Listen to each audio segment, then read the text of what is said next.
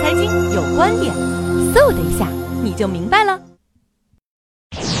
呃，里昂的这种论证呢，还是应该引起我们的高度重视，因为相对于中国外汇储备的增加，是跟中国实业和生产能力的发展有非常重要的关系。伴随中国十多年经济的快速增长，所以我们外汇储备的增量也引起了世界非常大的关注。实体经济有作为，这个外汇储备增加才会有来源。所以我们的外汇储备减少，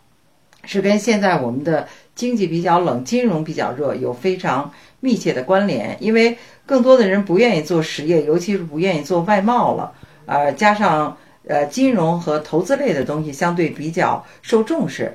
预计呢，未来外汇储备的波动性还会比较大，外汇储备的减少，呃，可能还会出现。所以我们在整个市场的认知上，还是应该去调节我们的。呃，宏观经济的环境、结构性的因素，这样呢，可能对外汇储备的保障性应该非常重要。而中国的外汇储备呢，可能面临着效率比较低、规模数量的概念不是关键因素。怎么样发挥外汇储备对国民经济的促进作用，解决我们的难题和解决我们的困难，这一点呢，可能应该引起重视。所以，外资的很多这种预测是应该引起我们内部。很大的政策调整和宏观调控的重视的，而在市场的行为方式上，我们应该采取适合中国自己实际发展的需要去面对外汇储备的这个因素。而人民币的贬值可能还会继续，当然，像李阳所说的偏激的这种贬值、过度的这种贬值，恐怕不会出现。第一呢，我们的经济利好在全世界还是比较醒目的；第二呢。